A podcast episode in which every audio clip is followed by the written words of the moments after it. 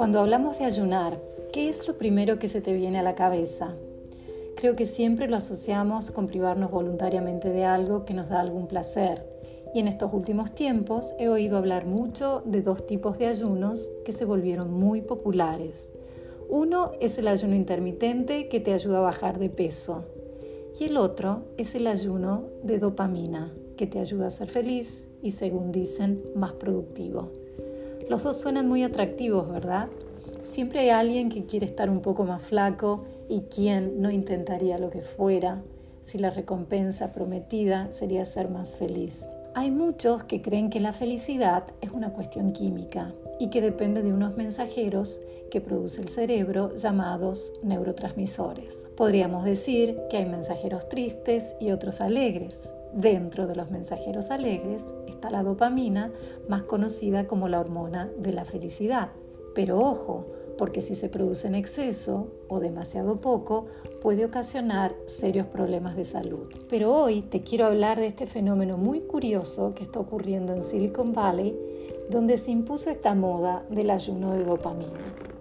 Esta idea surge como una propuesta de desintoxicación de las redes sociales y las nuevas tecnologías para resetear el cerebro y bajar el nivel de ansiedad y estrés produce el estar hiperconectados. Muchas veces no tomamos conciencia de esto y nos pasamos el día pegados a nuestros móviles, ya sea para consultar el tiempo, para pagar el estacionamiento, depositar un cheque, buscar una receta, enviar un mail, acceder a la plataforma del colegio de los chicos, subir una foto a Instagram, contar los pasos que realizamos de camino al trabajo o contestar un WhatsApp.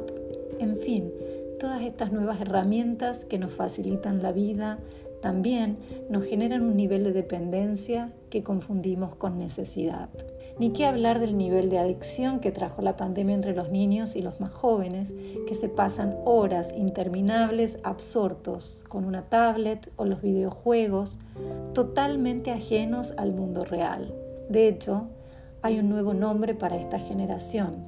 Los llaman la generación like y estos son jóvenes adictos a los me gusta, porque viven obsesionados con los followers y las reacciones que tienen sus publicaciones en las redes sociales. Estos chicos y chicas están en la búsqueda permanente de ese disparo de dopamina que se libera en el cerebro con cada like. Y lo más preocupante es que a menudo su propia autoestima depende de esto. Pero no solo les ocurre a los chicos. No es ninguna novedad que las nuevas tecnologías y las redes sociales nos están creando una dependencia psicológica y emocional sobre la que ya nos vienen alertando expertos médicos y psicólogos de todo el mundo. Yo lo llamo el síndrome de cuando nada te basta, que es esa necesidad de estar conectado permanentemente y mirar cuántos likes reciben tus publicaciones, entrando en una dinámica maníaca, porque todo pasa muy rápido, obligándote a publicar constantemente y nunca sentir que ya está, que es suficiente. Inclusive el diseño de los feeds genera esa sensación de ansiedad permanente por lo que sigue, porque nunca se terminan. Ya no podemos decir completé esta acción, ahora puedo descansar, como cuando llegamos a la última página de un libro o de una revista. Los promotores del ayuno de dopamina creen que los seres humanos nos sobreestimulamos por estos golpes de dopamina que provienen hoy sobre todo de las redes sociales y también de la comida. Entonces, al restringir estas actividades placenteras que fomentan la secreción de dopamina, se interrumpe esa sobreestimulación, permitiendo que el organismo se deshabitúe a la dopamina. De esta forma, no solo podríamos controlar más nuestros comportamientos compulsivos, sino que al retomar las actividades, disfrutaríamos más de ellas gracias a una secreción más regulada y más armónica de este neurotransmisor.